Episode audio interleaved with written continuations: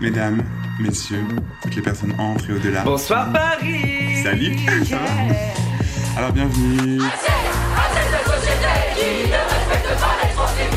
C'est symptomatique de la présence des lobbies dans les cercles du pouvoir. I'm like so gay, dude. Si vous dites à un homosexuel, vous êtes homosexuel, il n'a pas de souci. Je pensais avoir tout vu, ou presque, des agissements des lobbies. Ils sont dans les campagnes, dans les villes. Si tu dis à un homosexuel, tu es une folle, c'est pas le même registre. Et je crois qu'il faut toujours écouter les personnes concernées. Moi, je sais bien quand c'est sexiste, je me rends compte assez vite quand même. C'est toujours les plus à même de raconter leurs histoires.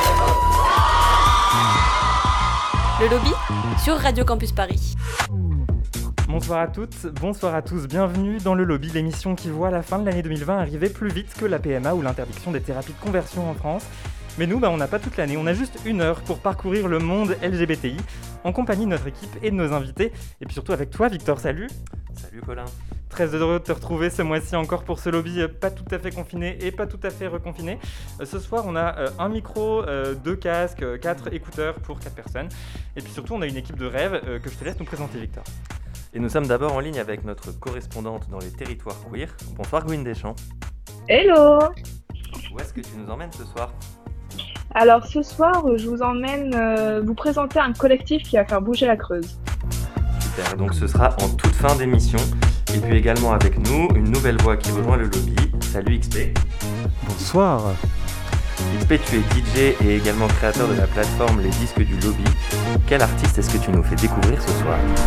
Eh ben, je vais pas vous le dire, vous écoutez tout à l'heure, et je peux juste vous dire que c'est une jeune artiste talentueuse marocaine, et on se retrouve tout à l'heure pour en dire plus. Eh ben, ce sera à 20h35, merci XP. Et euh, avec nous jusqu'à 21h ce soir, non pas un, non pas deux, mais bien trois invités, Victor Oui Que peut l'Union Européenne pour les LGBTI alors que plusieurs pays de l'Est de l'Europe multiplient leurs attaques contre la communauté LGBTI Depuis de longs mois, l'UE semble bien désemparée. La Pologne a notamment engagé un bras de fer en menaçant de ne pas signer le plan de relance européen, conditionné au respect de l'état de droit par les pays membres. Une menace contre l'identité culturelle européenne selon les dirigeants polonais. En parallèle, l'UE a dévoilé le mois dernier son tout premier plan contre les discriminations et la haine anti-LGBTI. On fera le point à partir de 20h35 avec Sylvia Casalino et Ilaria Tode, toutes les deux membres de la Européenne Asian Central Asian Lesbian Community. Community. Pardon, le nom a changé et on n'était pas tout à fait à jour. Qui s'est félicité de la mise en place de ce plan. Mais avant, première partie d'émission, on va parler de VIH et de santé sexuelle avec notre premier invité. Vous êtes né un lendemain de journée internationale de lutte contre les LGBTI-phobies. Euh, vous êtes né euh, eh bien deux semaines avant l'apparition des premiers cas de VIH aux États-Unis. Vous êtes militant gay et séropositif. Vous avez notamment lancé le compte Instagram Séropo versus Grinder, où vous dénoncez la sérophobie qui s'exprime sur les applications de rencontres gays. Et Parcours Positif, un site internet regorgeant d'informations sur le VIH et la santé sexuelle. Vous êtes aussi journaliste pour Remède, la revue de l'association Aide, et vous venez de publier Tapal Sida, j'espère, un récit autobiographique de Séropo et fier de l'être. Bonsoir Fred Colby. Bonsoir, tu peux me, tu, tu peux me dire tu, hein Ouais, mais je pense qu'on va se vous voyer quand même, c'est Ouais. par habitude. Ok, Le lobby ça marche. Radio Campus Paris. Et merci beaucoup d'être avec nous à distance pour ce nouveau numéro du lobby. On est en direct avec vous jusqu'à 21h. Il y a exactement une semaine, c'était euh, la journée mondiale de lutte contre le sida. Euh, en quoi est-ce que c'est toujours une date importante aujourd'hui, Fred Colby? Bah, c'est d'autant plus important qu'il y a une autre épidémie dont on parle non-stop depuis un an, euh, que je vais vais pas nommer, et qui du coup a fait un petit peu oublier euh, l'épidémie de VIH/SIDA qui va fêter ses 40 ans en 2021, qui a fait des millions de morts et qui touche encore beaucoup. euh, bah, des, des- il y a 38 millions de personnes qui vivent avec le VIH dans le monde, 170 000 en France et 6 000 contaminations chaque année euh, en France. Donc euh, il faut pas l'oublier cette, cette épidémie. Mhm. Alors, euh, Fred Colby, euh, vous publiez Tapal Sida, j'espère, un parcours de vie de la sérophobie à la sérofierté. C'est le sous-titre de ce livre. C'est quoi la sérofierté Alors, sérofierté, c'est pas un concept qu'il faut prendre au premier degré, c'est la fierté au sens politique, comme la fierté LGBT, c'est-à-dire relever la tête, ne pas avoir honte, parce que aujourd'hui, en 2020, le VIH est toujours la maladie de la honte. C'est toujours lié, euh, si vous voulez, à, l'intime, à la sexualité. Il y a une forme de culpabilité aussi. Euh, on dit souvent au séropos, bah, t'avais qu'à mettre une capote, etc. Donc moi, mon message, il est plutôt euh, un message d'empowerment, d'estime de soi et de, confiance en soi pour les personnes séropositives. Pouvoir reparler de tout ça. Euh, j'ai envie d'abord de vous poser une question qu'on pose euh, plus ou moins dans, différents termes à, tous nos invités ici au lobby. Euh, vous avez dû faire deux coming out autour de votre vie, celui de votre homosexualité puis celui de votre séropositivité, sachant que ce sont deux informations qu'il faut parfois annoncer et révéler plusieurs fois évidemment. mais faire un coming out, est-ce que ça, enfin, ça veut pas toujours dire qu'on accepte d'entrer pardon, dans une communauté politique. À partir de quand vous, vous avez décidé de faire de votre vie un combat politique? Bah, moi, c'est devenu politique quand j'ai rejoint l'association Aide en fait euh, en 2011, euh, parce qu'avant euh, avant ça, c'était il y avait une étape quand même de digestion de cette nouvelle qui peut être qui peut être quand même traumatisante. Les deux premières années ont été compliquées parce que j'ai été diagnostiqué en 2009 et donc c'est en 2011 quand j'ai rejoint l'association Aide que là ça a pris une tournure militante et politique. Fred Colby est avec nous ce soir dans le lobby. Il publie Tapal Sida, j'espère, un parcours de vie de la sérophobie à la sérofierté. On vous retrouve dans un instant parce que tout de suite, c'est Victor qui va débriefer l'actualité LGBTI de moi. Déjà auteur d'un magnifique coming out en 2014, l'acteur Elliot Page a doublé la miss la semaine dernière en déclarant publiquement être un homme trans et non binaire. Dans un message posté sur le réseau social Instagram, il commence par définir ses pronoms, he, they, soit il, yel. S'il remercie la communauté trans de l'avoir inspiré et soutenu et qu'il loue, je cite, son courage, sa générosité et son incessant labeur à faire du monde un endroit plus inclusif et bienveillant, il n'oublie pas que le chemin est encore long, que les discriminations envers les personnes trans sont encore fréquentes et insidieuses, et rappelle qu'en 2020, 40 personnes trans ont été assassinées, majoritairement des femmes noires et latinas. Il n'en conclut pas moins son message sur une note d'espoir, I love that I am trans, I love that I am queer, à toutes les personnes trans qui subissent le harcèlement, la haine de soi, les abus et les menaces physiques tous les jours, je vous vois, je vous aime et je ferai tout ce qui est en mon pouvoir pour changer les choses. Personnalité médiatique encore, c'est une queen qui nous a quitté la semaine dernière. La chanteuse féministe Anne Sylvestre est morte à l'âge de 86 ans. Certains et certaines connaissaient surtout ses fabulettes malicieuses, poétiques et politiques, qui ont vu grandir une partie d'entre nous. Beaucoup en revanche l'ont découverte ou redécouverte plus tardivement. Autrice d'un répertoire riche qui s'est étalé sur une carrière longue de plus de 60 ans, Anne Sylvestre aura accompagné tous les combats et luttes de son temps dans la vie et dans ses chansons droit des femmes, avortement, lutte contre le patriarcat, droit LGBT. Parfois frontalement, comme dans Gay marions-nous, où elle chante C'est la première étape, ça va pas plaire au pape, parfois à l'aide de métaphores filées, comme dans Douce Maison, où elle se servait d'un cambriolage pour symboliser le viol. La maison, depuis ce crime, n'a plus d'âme ni de nom, mais elle n'est pas victime, c'est de sa faute, dit-on. On vous recommande chaudement d'aller l'écouter pour reprendre un peu de force avant l'hiver, qui s'annonce rude sur tous les fronts.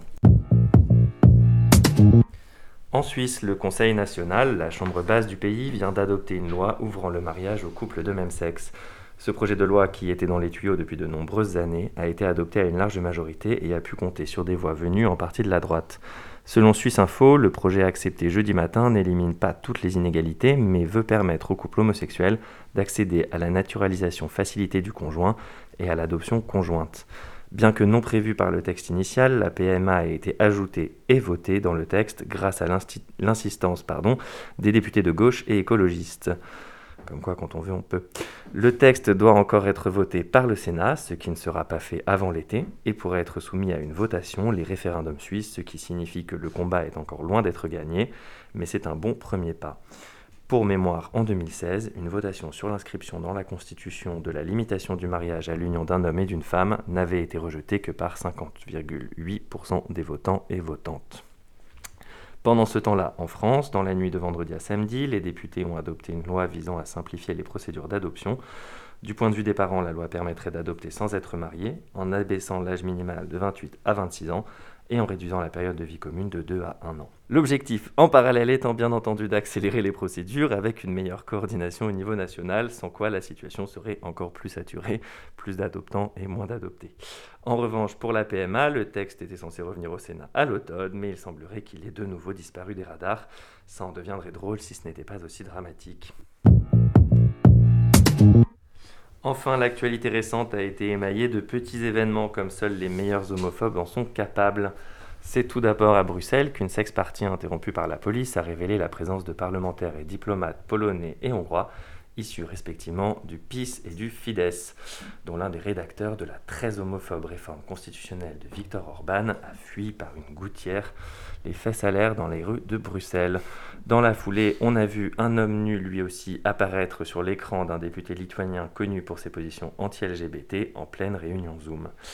Pas avare de défense en carton, Orban a complètement lâché son fidèle lieutenant, se gardant bien de contredire les histoires de complots dignes de la guerre froide qui fleurissent actuellement en Hongrie.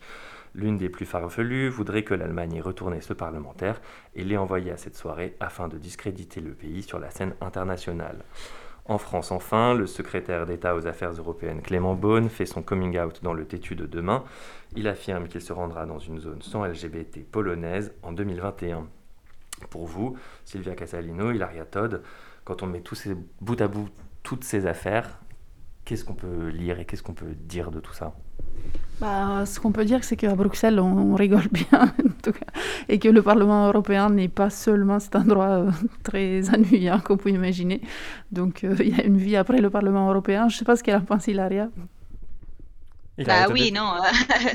il y a évidemment envie et il y a évidemment euh, Bon, euh, c'est très drôle ce qui se passe. Je pense que ça montre aussi très bien l'hypocrisie de certaines positions qui sont retenues par euh, bon, l'extrême droite euh, européenne en général. Et donc, bah oui, c'est intéressant qu'il se passe euh, lorsque l'Hongrie et la Pologne sont à la guerre avec les autres pays pour les budgets et pour faire en sorte que les valeurs euh, européennes comme euh, l'état des droits et, tout ça ne soient pas partie des conditions du budget. Donc c'est intéressant euh, de voir ce développement dans ce précis moment, disons. Et on va reparler de toute cette situation européenne avec vous tout à l'heure, Ilaria Todde et Silvia Casalino. Vous êtes membre de l'ELC, c'est la Euro Central Asian Lesbian Community. Merci beaucoup et merci à toi, Victor. Vous êtes bien à l'écoute du lobby sur Radio Campus Paris. Nous sommes ce soir avec le militant gay et séropo Fred Colby qui publie Tapal Sida, j'espère, et qui dit émission de décembre dit Noël. Alors en attendant, bah, on écoute Mélissa Lavo et Pierre Lapointe. Noël, Lougaou, on est ensemble jusqu'à 21h. Chérie, où c'est chaîne Où sont Lougaou, Lougakuna, Bouchou Chérie, où c'est chaîne Côté amis, toute sa gueule c'est Signori tutus La guettache tout à tout nous mêler pour Donne-moi ta joue Pour un soir Mon Noël filou Donne-moi ton cou Pour un soir Noël loup-garou moi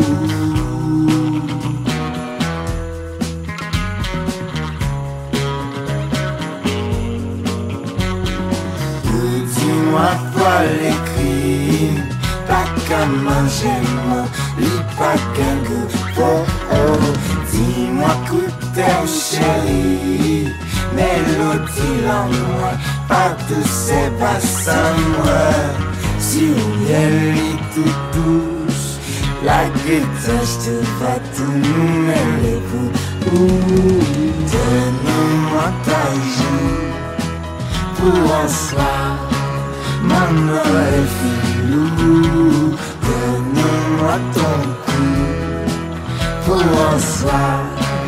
Noël loup-garou.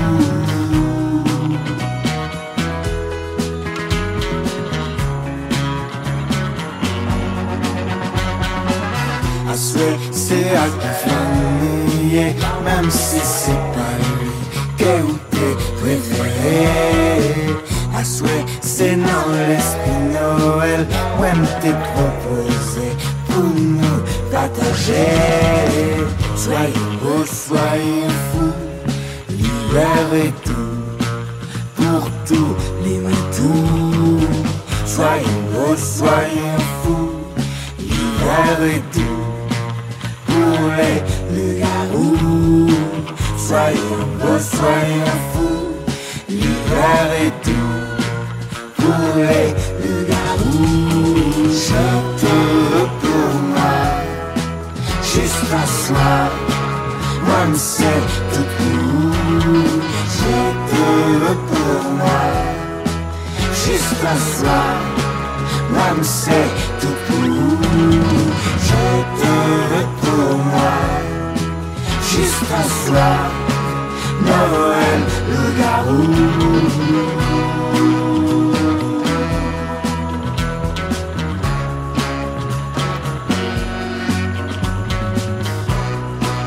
Noël Lougaou, c'est signé Pierre Lapointe et Mélissa Lavo et c'est extrait du dernier album de Pierre Lapointe qui s'appelle Chansons hivernales. Le lobby? Radio Campus Paris La loi fédérale sur l'emploi et la réinsertion de 1973 condamne toute forme de discrimination à l'encontre de personnes handicapées et qui sont compétentes et en mesure de remplir les fonctions afférentes à leur profession.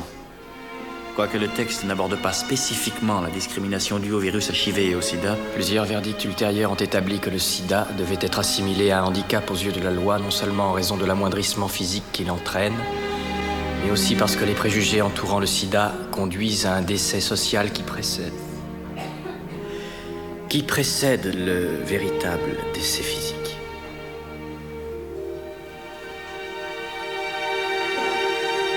C'est l'essence même de la discrimination. Formuler sur autrui un jugement fondé non pas sur ses mérites personnels, mais sur son appartenance à un groupe auquel on prête certaines caractéristiques. Et nous sommes toujours avec Fred Colby dans le lobby. Fred Colby qui est donc militant gay et séropositif. Il publie son récit autobiographique, ça s'appelle T'as pas le sida, j'espère. On entendait euh, à l'instant un extrait en VF de Philadelphia avec Tom Hanks, Tom Hanks, Oscar du meilleur acteur, pardon. Euh, le film raconte donc l'histoire d'un avocat licencié en raison de sa séropositivité. C'est un film qui date de 1993. Fred Colby, vous aviez 12 ans. L'épidémie de VIH à peu près aussi, donc comme on, comme on le disait tout à l'heure. Qu'est-ce qu'il représente ce film pour vous, euh, à vos yeux? Alors, ben, c'est un film important parce que ça a été le premier film mainstream à parler du VIH/SIDA et euh, au grand public, hein, parce que euh, pendant des années, le, SIDA c'était une maladie de PD, de noirs et de drogués. Et là, tout à coup, c'est rentré dans leur foyer.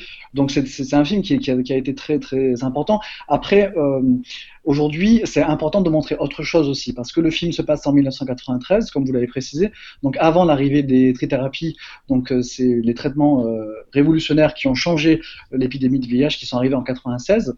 Et aujourd'hui, c'est important de montrer une autre image aussi, parce que, euh, si vous voulez, le grand public n'a pas fait sa mise à jour VIH et reste bloqué, ce que, j'appelle moi le syndrome de Philadelphia justement.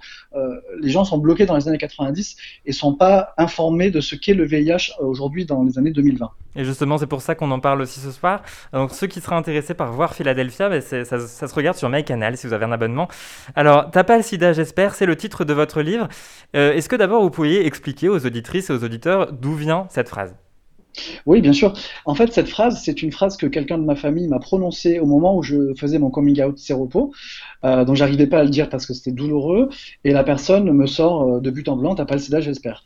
Et cette phrase, pour moi, elle a été très violente parce qu'elle m'a renvoyé encore une fois à cette forme de culpabilité. Euh, et puis, je savais pas comment répondre à cette phrase. J'étais pas armé pour répondre. Aujourd'hui, si on me demandait à nouveau cette question, je répondrais non, j'ai pas le sida.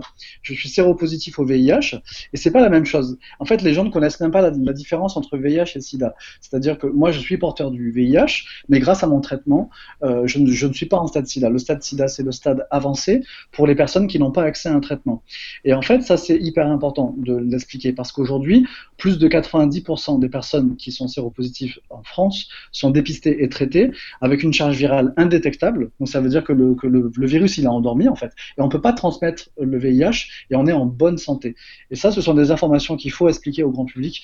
Et, ça, permet de lutter contre, la sérophobie. On va revenir là-dessus. Je, je, voudrais revenir justement sur euh, cette façon de, de, mal accueillir la séropositivité de quelqu'un, parce que vous racontez aussi les blagues et les formules un peu maladroites et en fait très sérophobes, c'est-à-dire mm -hmm. discriminantes envers les personnes séropositives de la part de proches ou de collègues. On vous a dit par exemple, après que vous avez annoncé votre séropositivité, comment ça se fait? Pourtant, tu étais très informé.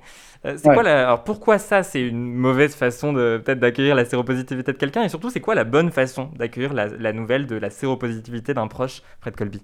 Bah Parce qu'en fait, on, on renvoie les, les gens à leur, une forme de culpabilité. C'est comme dire à, une personne qui s'est fait violer, bon, ben, t'avais qu'à pas t'habiller comme ça, ou à une personne qui a un, cancer des poumons, ben, fallait pas fumer. Enfin, c'est juste horrible, en fait. Pour moi, la, meilleure façon d'accompagner quelqu'un qui vous annonce qu'il est séropositif, c'est juste de pas le juger, d'essayer de, de, de, lui poser des questions sur les traitements, de se renseigner avec lui euh, ou avec elle, euh, de l'accompagner peut-être euh, à ses premiers rendez-vous médicaux, mais surtout de pas être dans le jugement parce que c'est déjà une période très vulnérable pour les personnes qui viennent de l'apprendre. Donc en plus, si on vous rajoute une couche de culpabilité, c'est juste terrible en fait. Et justement, pour revenir sur le traitement, vous parlez dans votre livre du TASP, le Treatment as Prevention. À quoi ça renvoie cet acronyme? Alors en fait, ça c'est quelque chose qui a, qui a, été découvert en 2008 et qui a été confirmé par euh, de, dans de nombreuses études. Aujourd'hui, on sait que une personne euh, sous traitement avec une charge virale indétectable ne transmet pas le VIH. Et ça, c'est une information hyper importante pour deux raisons. Déjà parce qu'en tant que séropo, savoir qu'on est porteur du, du, VIH, mais qu'en en fait euh, on le contrôle grâce au, traitement et, et qu'on ne peut pas le transmettre, c'est euh, hyper important en, en termes d'estime de soi. On n'est pas réduit à un virus, on n'a pas la peur de, transmettre à ses partenaires. Donc ça c'est super chouette. Et en plus, ça veut dire que notre traitement protège nos partenaires. Donc c'est un outil de prévention en soi. Moi par exemple, je suis dans un couple sérodifferent, donc mon conjoint est séronégatif et on n'a pas besoin de mettre de préservatif. C'est-à-dire que mon traitement euh, est un préservatif en soi, si vous voulez, pour le VIH. Et, euh, et ça, en termes d'épidémie, c'est génial aussi, parce que ça veut dire qu'en fait, si toutes les personnes séropositives sont dépistées et traitées, euh, on peut mettre fin à l'épidémie. Ce qui est problématique aujourd'hui, c'est les personnes qui sont séropositives et qui l'ignorent, ce qu'on appelle l'épidémie non diagnostiquée, qui est estimée en France à peu près à 25 000 personnes. Parce que du coup, les personnes n'ont pas accès à un traitement et peuvent transmettre le VIH sans le savoir.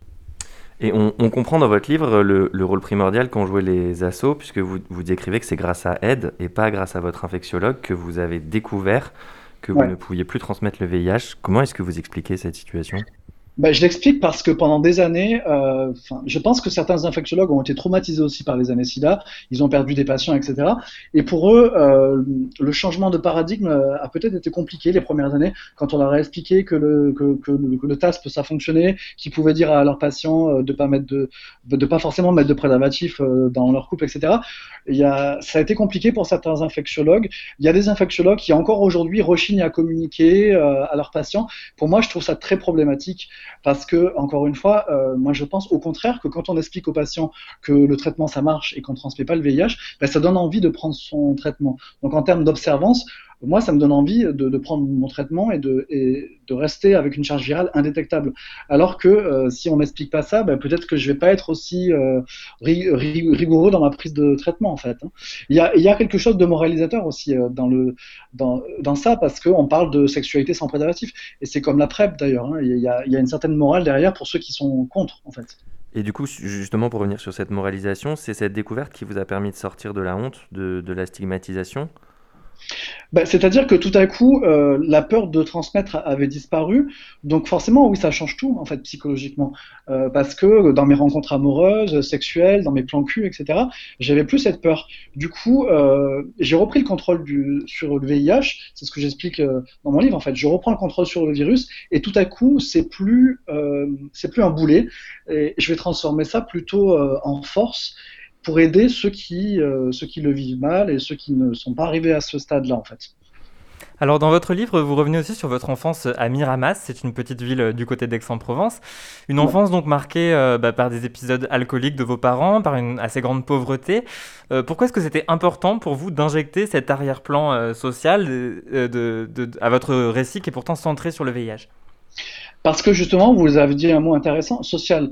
Le VIH, c'est une maladie sociale aussi. C'est-à-dire que c'est pas, euh, comment dire, comme toutes les épidémies, elle, elle va pas toucher toutes, les populations de la même façon. Euh, Aujourd'hui, euh, 40% des, des, découvertes VIH euh, en France, ce sont des hommes gays et bisexuels. Après, ce sont des femmes noires. Euh, après, c'est les personnes travailleuses du sexe, les personnes trans, etc. On le sait. Et en fait, l'homophobie, ça joue, ça joue dans un parcours de vie sur l'estime de soi, sur la, confiance en soi. Et à un moment donné, euh, c'est quand j'ai contacté le VIH, c'était une période de ma vie où j'étais particulièrement seul, vulnérable, et, on le sait, c'est documenté en fait. Les contaminations, ont lieu aussi dans ces moments de vulnérabilité. Et c'est ce que j'essaie d'expliquer aussi dans mon parcours, c'est qu'il y a un, fil rouge aussi, c'est la solitude, c'est l'homophobie, c'est le rejet, et du coup, rien n'arrive par hasard. Et le VIH n'est pas arrivé par hasard dans ma vie. Vous dites qu'au moment où vous revenez à, Miramas pour annoncer votre séropositivité, donc c'est ce moment-là où, votre belle-sœur vous dit euh, T'as pas le sida, j'espère. Vous ressentez une grande culpabilité, ça m'a beaucoup intéressé. Vous dites, je cite J'étais parti à Paris pour faire des études à la base, je reviens avec le VIH. Je sais maintenant qu'il n'y a aucune euh, corrélation entre ces deux événements et aucune raison d'avoir honte ou de m'auto-flageller. Mais à l'époque, c'est c'est ce que je ressens. C'est ce que je ressens et c'est un des mm. pires moments de ma vie. Pardon. Euh, le VIH, à ce moment-là, vous le voyez comme une sorte de punition infligée au gay qui a voulu s'extraire peut-être de son origine sociale? Bah, C'est-à-dire qu'en fait, moi, quand je suis parti à Paris, ma famille m'a dit Mais qu'est-ce que tu vas faire à Capitale, etc. Bah, assez anti-parisianisme. Du, voilà, je, viens de Marseille, hein, donc voilà. Euh, et du coup, c'était compliqué parce qu'effectivement, euh, tout à coup, euh, je, bah, je reviens euh, avec, c'est un peu le cliché quoi, du, gay provincial qui, est parti à Paris et qui revient avec le VIH. Aujourd'hui, voilà, je ne l'analyse pas comme ça, mais à l'époque, il y avait, cette forme de culpabilité euh, qui était, en moi et qui heureusement a vite disparu. Et aujourd'hui, j'ai compris qu'en fait, le VIH dans la communauté gay est très important. On est surexposé au VIH, voilà, et que du coup, c'est pas arrivé par hasard et qu'il y avait des raisons derrière. J'ai vu que Facebook vous rappelait chaque année le jour de votre primo-infection au VIH. Est-ce que d'abord vous pourriez nous expliquer ce que c'est une primo-infection? Ouais. Alors une primo-infection, c'est le moment où euh, le virus, donc euh, où, on contacte le virus. Donc en fait, il s'en prend à vos défenses immunitaires et du coup, ça, alors ça, ça ressemble un peu à une grippe, c'est-à-dire fatigue, fièvre, courbature, ganglions, etc. Alors tout le monde n'a pas une primo-infection, hein, mais moi j'ai eu une belle primo-infection et à l'époque, j'avais vu mon généraliste, il m'avait dit, bah, vous avez la grippe. Et effectivement, chaque année, Facebook, euh, j'avais j'avais fait un statut du genre, bon ben voilà, j'ai la grippe, fait chier, etc.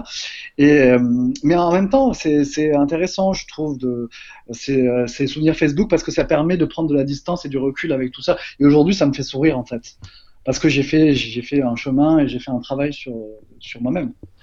Quel regard est-ce que vous portez sur euh, les politiques publiques de prévention aujourd'hui, Fred Colby? On a, on a dit que justement il y avait assez peu d'informations sur tous les nouveaux traitements. On parlera de la PrEP tout à l'heure. C'est vrai que moi j'ai des amis qui n'ont encore jamais entendu parler, alors que c'est quand même pas un traitement nouveau. Qu'est-ce que vous en pensez? Qu'est-ce qui manque? Aujourd'hui, ce qui manque, c'est des campagnes nationales, c'est-à-dire euh, sur le TASP et la PrEP et la sérophobie. Voilà, pour moi, c'est les trois sujets. Aujourd'hui, c'est le TASP, la PrEP et la sérophobie, c'est porté par des assos, c'est porté par des militants, euh, c'est pas porté par euh, le ministère de la Santé. Et, pour moi, c'est, problématique. Il y, a, un manque de volonté politique parce qu'aujourd'hui, on a tous les outils pour mettre fin à l'épidémie du VIH. C'est-à-dire que, comme je vous ai dit, si toutes les personnes séropos sont dépistées et traitées, voilà, et si toutes les personnes séronégatives très exposées au VIH, donc je l'ai dit, c'est les, c'est les hommes gays et bisexuels, les femmes d'origine subsaharienne, les personnes personnes travailleuses du sexe, les personnes trans, sont mis sous PrEP, euh, bah, il n'y a plus d'épidémie en fait. Et il y a des villes comme San Francisco où il y a eu une volonté politique euh, pour développer euh, des pistaches, PrEP, etc. Et l'épidémie est en train de disparaître dans cette ville par exemple. Donc quand on met la volonté politique derrière et les outils, quand on donne l'accès aux outils à toutes les personnes, toutes les populations, ça a un impact sur l'épidémie. Bon alors d'accord, mais comment est-ce qu'on se procure la PrEP qui est donc ce, et quel est ce, médicament miracle, Fred Colby? Ouais. Alors la PrEP, c'est un traitement qui est destiné aux personnes séronégatives. Donc euh, c'est une bithérapie, donc c'est deux molécules à prendre avant un rapport à risque. Euh, donc la PrEP, c'est très efficace. Ça existe depuis 2012 aux États-Unis, depuis 2016 en France. On a beaucoup de chance en France parce que c'est remboursé en plus à 100%. Le problème avec la PrEP en France, c'est que euh, les gays ont bien compris que ça marchait, et tant mieux. Et aujourd'hui, 97% des utilisateurs de la PrEP sont des, des hommes gays ou bisexuels. Les autres populations un risque, euh, ils n'ont pas encore accès parce qu'il n'y a pas eu de campagne ciblée, etc. C'est ce que je vous expliquais. Et donc, il faut euh, déployer l'accès à la PrEP. Alors, la bonne nouvelle, c'est qu'à partir de début 2021, janvier, la PrEP va être accessible par les médecins en ville, les médecins généralistes. C'est-à-dire, vous allez voir votre, votre médecin, vous dites voilà, euh, j'estime que je suis exposé au VIH, j'aimerais prendre la PrEP, et normalement, il pourra le faire. Après, il y a, aussi un besoin de formation à faire auprès des généralistes parce que la PrEP, c'est pas juste prendre un cachet, c'est aussi un parcours de santé sexuelle. C'est-à-dire qu'à partir du moment où vous décidez de prendre la PrEP, vous allez faire des dépistages euh, tous les trois mois de toutes les IST. On va vous faire les vaccins hépatite A, hépatite B. Donc c'est un, un, package en fait, la PrEP. Et c'est ça qui est intéressant, je, je, trouve aussi.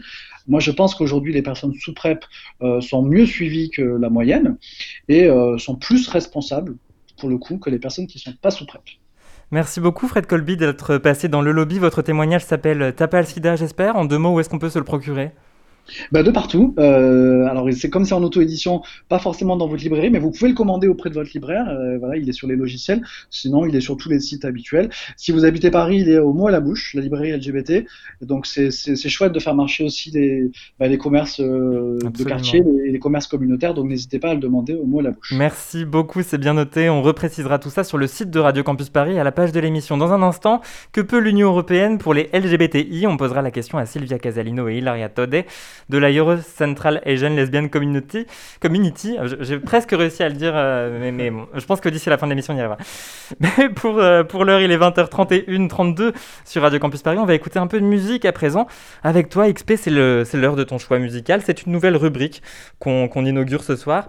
Alors, pour te resituer euh, rapidement, tu es donc DJ. Tu as lancé pendant le premier confinement la plateforme Les Disques du Lobby. Ça se passe sur SoundCloud.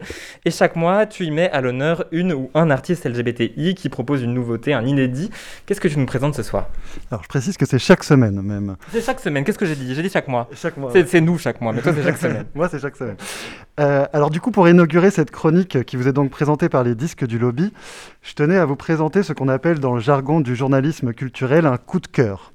Ce coup de cœur, il s'agit de Rami, jeune artiste transgenre et non-binaire marocaine vivant à Paris depuis deux ans et qui dévoile depuis peu son projet musical via Prologue, une série de clips diffusés sur sa chaîne YouTube.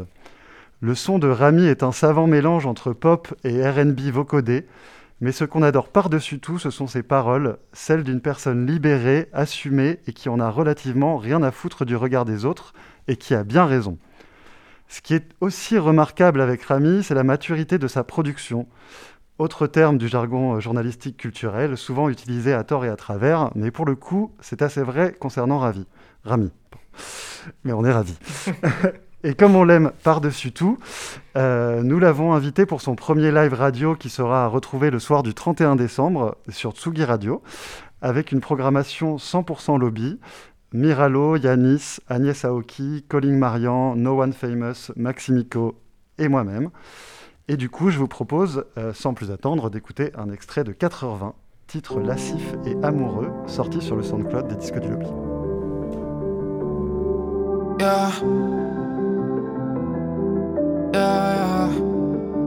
J'attends toujours de tes nouvelles, même si tu le sais pas. Je pense encore à nos problèmes, même si je devrais pas. J'éteins toutes les lumières, je fume en pensant à toi. J'aime toujours pas la pierre, et c'est très bien comme ça. Je pour combler le vide, pour noyer mes peines. C'est pas le pire des vices, je veux te baiser haute zen. T'avais tapé dans le mille, j'aurais pu être ta reine. Ce soir, je fais seulement la thune demander à Angèle, t'avais des plans pour nous, des idées plein la tête, des bisous sur le cou, car t'étais toujours en quête de toi et de la vie, d'un bonheur utopique. Mais je suis beaucoup trop vrai, je suis beaucoup trop réaliste. C'était trop bien de fly, dans tes bras toute la night.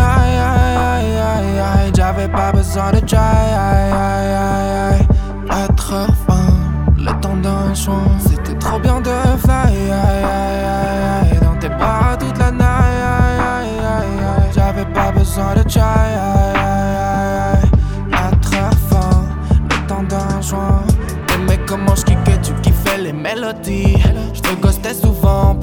jamais rien dit.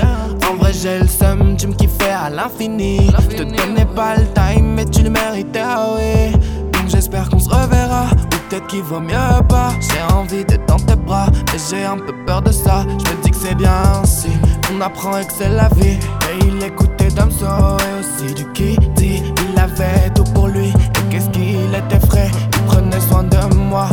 jamais ils l'ont fait. J'en riais avant, damn, je crois que j'étais piqué. Il avait le bon flow et il savait cuisiner. C'était trop bien de fly, dans tes bras toute la night. J'avais pas besoin de chai. Être fin, le temps d'un joint. C'était trop bien de fly. Dans tes bras toute la nuit. J'avais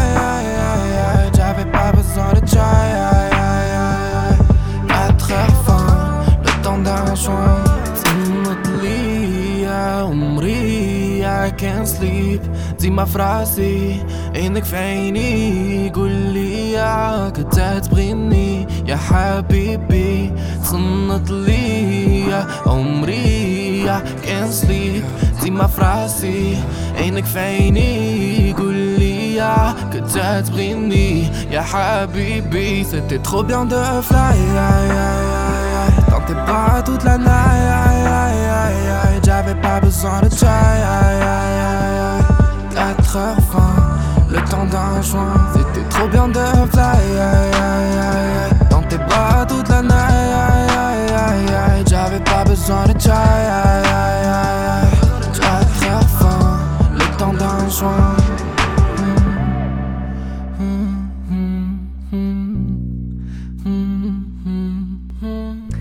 Rami 4h20 à l'instant sur Radio Campus Paris, c'était le choix musical d'XP. Merci beaucoup pour cette belle découverte. Donc on rappelle que Rami sera retrouvé en live sur Tsugi Radio, c'est ce que tu disais tout à l'heure, le soir du 31 décembre dans une soirée spéciale, les disques du lobby. D'autres choses à ajouter XP oui, juste, euh, alors déjà que le clip de 4h20 de Rami va bientôt euh, sortir euh, sur son YouTube. Et pour préciser aussi, cette soirée du 31 décembre, j'ai essayé de faire une programmation vraiment à l'image des disques du lobby, c'est-à-dire très éclectique. Donc il y aura de la house, du chant, de la techno, de la pop, vraiment dans tous les sens. Donc branchez-vous le 31 décembre et, et passez une bonne soirée, une bonne fin 2020 surtout. Bah, merci beaucoup XP, on retrouvera toutes ces informations sur le site de Radio Campus Paris. À la... Mais si vous pouvez applaudir, c'est bon, on y va. à la page de l'émission. Euh, vous écoutez toujours Radio Campus Paris, il est 20h38. Le lobby Et je crois qu'il faut toujours écouter Radio Campus Paris. Je ne vais pas ralentir lorsqu'on en vient à la construction d'une union de l'égalité une union où vous pouvez être qui vous êtes et aimer qui vous voulez, sans peur, sans risquer de, de se voir accablé de reproches. Parce que être vous-même n'est pas votre idéologie, c'est votre identité. Et personne ne peut vous en priver. Donc je veux être on ne peut plus clair. Des zones euh, libres de LGBTQI sont des zones sans humanité. Elles n'ont rien à faire dans notre union. Et on entendait la présidente de la Commission européenne Ursula von der Leyen qui s'en prend donc aux zones sans LGBT en Pologne. On vous en parlait déjà dans le lobby en mars dernier. Et il y a donc un mois, la Commission européenne adoptait son premier plan contre les discriminations LGBTI-phobes. Alors faut-il s'en réjouir et que, peut et que peut vraiment l'Union européenne plus démunie que jamais sur la question queer? On en parle ce soir avec nos deux invités. Rebonsoir Sylvia Casalino. Bonsoir. Vous êtes donc avec nous en présentiel ce soir. Vous êtes ingénieure, réalisatrice, activiste politique. Vous avez co-créé la Euro Central Asian Lesbian Community. Oui, je l'ai dit, que vous co-dirigez. Merci beaucoup d'être avec nous et aussi avec nous en distanciel. Rebonsoir Ilaria Todde. Bonsoir, Également membre de la Euro Central Asian Lesbian Community, vous êtes spécialiste du droit européen. Merci beaucoup à vous deux d'être avec nous.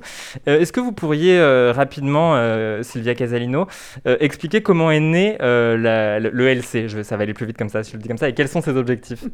Alors, on a commencé à travailler ensemble il y a presque 4 ans en 2017 et euh, on s'est dit qu'il manquait beaucoup de choses pour les lesbiennes euh, en Europe, en Asie centrale et dans le monde. Donc euh, on a eu envie d'organiser une conférence pour réunir les activistes, mais aussi les artistes lesbiennes qu'on connaissait, qui vivaient à des endroits très éloignés, mais qui faisaient des choses très intéressantes et qui souvent se connaissaient les unes avec les autres. Donc on a organisé la première ELC, donc la European Lesbian Conference. Et on l'a fait à Vienne euh, à la fin de 2017. Et puis euh, de là, on s'est dit, bon, bah, c'est génial, on continue et il faut qu'on fasse autre chose aussi. Donc on a commencé à travailler beaucoup avec la communauté européenne pour faire ce qu'on appelle en anglais du lobbying, donc de l'advocacy, du plaidoyer. Et donc, parce qu'il y avait très peu de, de sujets lesbiens traités au niveau politique en Europe comme dans tous les pays de l'Union européenne et de l'Asie centrale, évidemment. Hilaria Todde, la Commission européenne est fière de présenter donc ce plan d'action dont je parlais comme une première. Euh, est-ce que ce plan d'action contre les LGBTI-phobies, c'est une victoire pour les militants LGBTI bah, Oui, évidemment. c'est décidément une un victoire. Euh, la Commission européenne, ça c'est tout, à fait la première stratégie que la Commission euh, publie. Il y avait dans le passé des, actions, euh, des plans d'action, mais c'était beaucoup moindre, euh, disons, détaillé et beaucoup moindre structuré. Donc, euh, c'est très bien qu'on a vraiment un, roadmap pour, pour, les futurs, pour les prochains cinq ans, euh, où euh, la Commission s'engage vraiment à prendre des actions concrètes sur les sujets de la discrimination contre les personnes LGBT, de la violence et les crimes d'haine contre les personnes LGBT, de la protection des droits des personnes LGBT quand elles se déplacent dans, euh, dans l'Union et aussi euh, des actions avec euh, les pays tiers, donc dans l'action externe de, la, Commission. Et ça, c'est très bien, c'est même historique, je, j'arrive à dire ça, aussi parce que la Commission a décidé d'avoir une approche qui est intersectionnelle, sont très clairs sur ça, et ça, ça veut dire évidemment qu'il y a de l'attention pour les questions trans et intersexes, qu'il y a de l'attention pour euh, les personnes LGBT racialisées, par exemple, les personnes LGBT avec des disabilités. Et il y a aussi, et ça c'est pour nous très très important, euh, euh, évidemment, il y a une attention spécifique vers les femmes LBTI, ça veut dire lesbiennes, bisexuelles, trans et intersexes. Mmh, ça, on va en parler, mais vous diriez du coup à ce stade que ce plan d'action, c'est pas juste pour faire joli, c'est pas que de la communication. Non, non, non, euh, du tout. Il y, a, il y a des actions très concrètes. La Commission va même euh, présenter des législations européennes, euh, en particulier sur la question des crimes d'haine et sur la question des violences de genre. donc pour les lesbiennes, c'est évidemment très important parce qu'on rentre dans euh, dans, les deux cas euh, avec, la lesbophobie. Et il va y avoir aussi des législations euh, sur la question de déplacement des familles dans l'Union. Et en plus, la Commission va faire des actions qui ne sont pas peut-être législatives, mais sont des actions très fortes de pression sur les États membres parce qu'il y a une meilleure reconnaissance des identités trans, par exemple, et parce qu'il y a un meilleur, il y a une meilleure action dans, dans, les domaines de la discrimination. Donc non, c'est absolument pratique quand même. Et ça, c'est c'est bien. Alors, euh, comme on le disait, cette annonce de la Commission européenne, elle arrive dans un moment bien particulier, parce que la question, elle est particulièrement sensible en ce moment. On, en a parlé en début d'émission, la Pologne et la Hongrie, qui sont pourtant très touchées par la pandémie de Covid-19, s'opposent au plan de relance européen, car pour l'instant, il est conditionné au respect de l'état de droit. C'est une condition que ces pays qui sont habitués à bafouer les droits des LGBTI voient comme une, une atteinte à leur indépendance et à leur identité. Qu'est-ce que vous pensez de ce timing de la Commission européenne pour publier cette stratégie en ce moment, justement, Hilaria Todé bah, bah, je pense que c'est un signal politique euh, très intéressant. Euh, il y a même du courage, donc euh, je suis contente personnellement de, qu'ils s'est décidé d'être si clair et de ne pas renoncer, disons, à une perspective claire sur les questions de genre. On a eu aussi en mars un, une stratégie sur la gender equality, donc l'égalité de genre. Et donc c'est très important que les institutions de la Commission prennent une position claire en face de, des États membres qui insistent à considérer les personnes LGBT non pas comme des personnes, mais euh, comme des idéologies, les personnes LGBTI et les, femmes. Donc, euh, c'est important que la Commission agisse dans ces deux domaines, très très importants. Alors venons-en euh, maintenant au, contenu hein, en tant que tel de, ce nouveau plan présenté euh, par la Commission européenne. Victor, rappelle-nous les, quatre axes de ce, plan. Donc c'est un plan qui s'appliquera jusqu'en 2025 et qui repose sur quatre piliers. Donc d'abord, il y a le renforcement de la législation européenne sur la discrimination, donc notamment dans le monde du travail. Ensuite, il y a une harmonisation de la protection contre les crimes de haine et les discours de haine, c'est ce dont Hilaria Todé parlait plus tôt. Vient ensuite la question de la filiation, puisque la Commission veut garantir une reconnaissance facile des liens familiaux dans tous ses États membres, et notamment quand les personnes circulent entre différents États. Et enfin, l'UE cherche à se placer en leader mondial dans la lutte contre les discriminations LGBTI-phobes, et elle assume totalement cette position. Donc pour l'instant, la, Commission édicte une série de, directives. Euh, est-ce que vous pensez que ça va être suffisant pour faire plier des pays particulièrement réfractaires à ces combats, comme on venait de l'évoquer, ou même par exemple à mettre un peu plus la pression sur la France pour que la PMA soit enfin ouverte euh, aux femmes lesbiennes et aux femmes seules? Ben, donc, euh, évidemment, il y a une limite à ce que la Commission peut faire. Euh, S'il il va, y avoir, va y avoir une directive européenne, euh, ça c'est obligatoire pour les États membres de la, de la implémenter dans, la législation nationale et tout ça. Donc, ils ne vont pas avoir les, choix. Évidemment, sur les questions où il va y avoir plus de souplesse, ça va être plus compliqué parce qu'il y a cette position et je pense que ça ne va pas changer dans les futurs. Mais ce qui est important à dire est aussi que euh, l'Union européenne a aussi une importance, euh, disons, un peu euh, symbolique. Moi, je viens d'Italie. Et je me rappelle très bien, quand j'étais étudiante de droite européenne en Italie, je me rappelle très bien mon professeur de, de, droit européen me dire que seulement la législation européenne portait en Italie le, le concept d'orientation sexuelle et identité de genre. Il n'y avait pas ça dans, dans le système italien. Et, et, et ça aussi, c'est une, partie des raisons pour laquelle euh, pas, très vite, disons, l'Italie commence maintenant à voir euh, les, unions civiles, on discute euh, de, de, contre la, crime d'haine. Donc, il y a une importance aussi vraiment, vraiment symbolique, je pense, de cette action. Alors un point important, et c'est pour ça aussi que le LC a voulu réagir, c'est que ce plan n'oublie pas les lesbiennes, n'oublie pas les femmes, euh, les femmes LBTI, vous disiez tout à l'heure Ilaria Todde. Est-ce que vous pourriez nous en dire plus à ce sujet, peut-être Sylvia Casalino? Euh, ce plan n'oublie pas les lesbiennes, mais parce qu'on était là. Il faut quand même le reconnaître. On a beaucoup insisté. On a travaillé pendant euh, huit mois euh, face à face, je dirais, oui, en alliance évidemment, avec les équipes de la commission. On a fait partie des consultations. On a raconté tout ce qui était nos difficultés à nous en tant que femmes et que lesbiennes. Donc aujourd'hui, oui, il y a des mentions claires sur cette, cette intersectionnalité euh, très particulière qui est le fait d'être euh, au même temps non hétérosexuel et non homme, on va dire, en tout cas non homme cis. Et donc euh, c'est important que ça soit mentionné, que ça soit reconnu parce que ensuite il y a plein de choses que qu'on pourra faire avec ça. Il y a plein d'actions qu'on réussira à implémenter grâce à ça.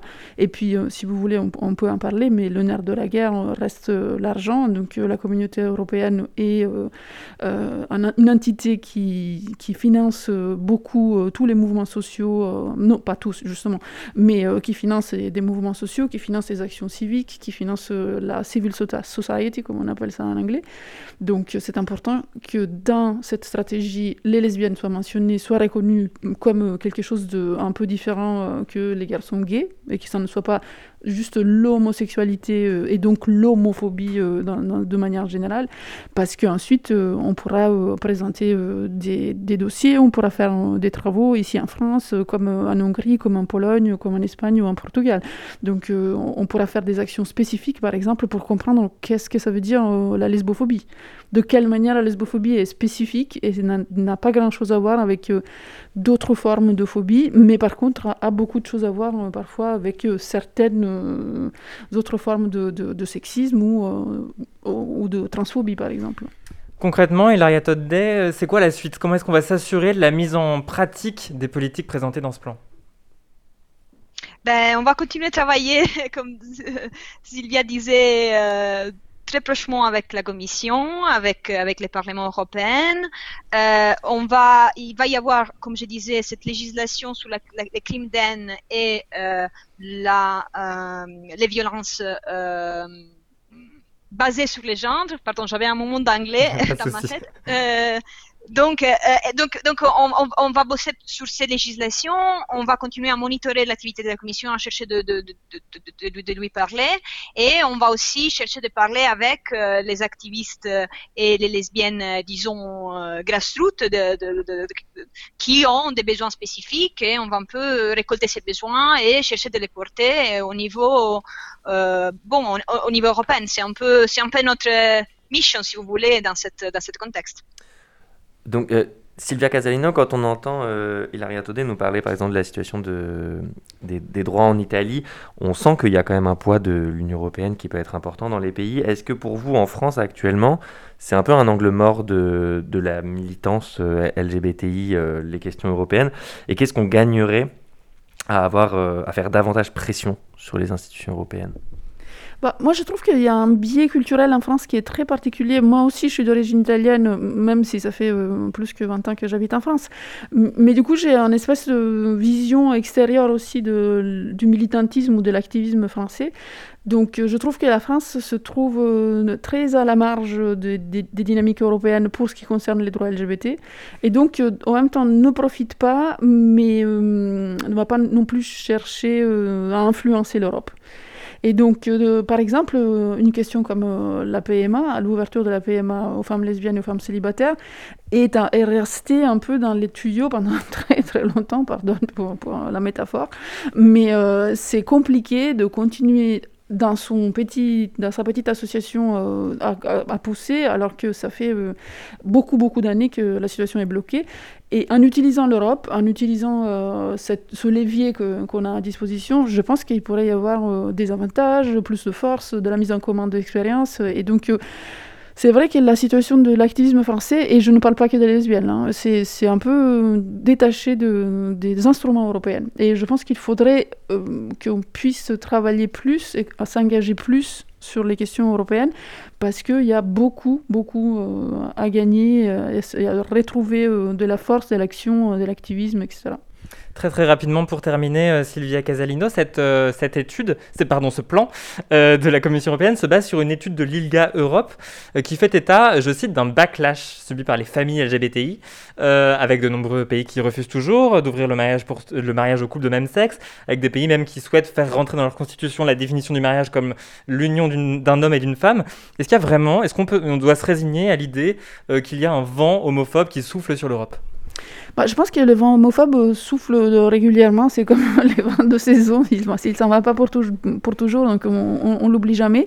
Euh, il y a des choses très graves qui se passent aujourd'hui. Il y a aussi euh, un substrat, je dirais, très générique, c'est-à-dire que des législations très différentes en Europe donnent des conditions invivables pour des familles, par exemple, dans lesquelles un conjoint est espagnol, un autre conjoint est serbe. Donc la reconnaissance des enfants, quand on bouge d'un pays à l'autre, c'est l'enfer. Et toute la partie sur le backlash est euh, réelle et ça arrive de plus en plus en ce moment. Euh, c'est dommage. Merci beaucoup Sylvia Casalino et Ilaria Todde d'être venus nous rendre visite dans le lobby. Je rappelle donc que vous êtes membre de la Euro Central Asian Lesbian Community. On continuera à garder, merci Victor, un œil sur la situation des LGBTI dans l'Union Européenne. Vous restez avec nous puisqu'il est 20h53 déjà. On prend la ligne 5 jusqu'à Austerlitz, on prend un premier TER jusqu'à Bourges, on prend un deuxième TER jusqu'à Montluçon et un dernier train jusqu'à Guéret. Bah, c'est l'heure de la diagonale du queer. Ils sont dans les campagnes. Le lobby? Ils sont dans les villes.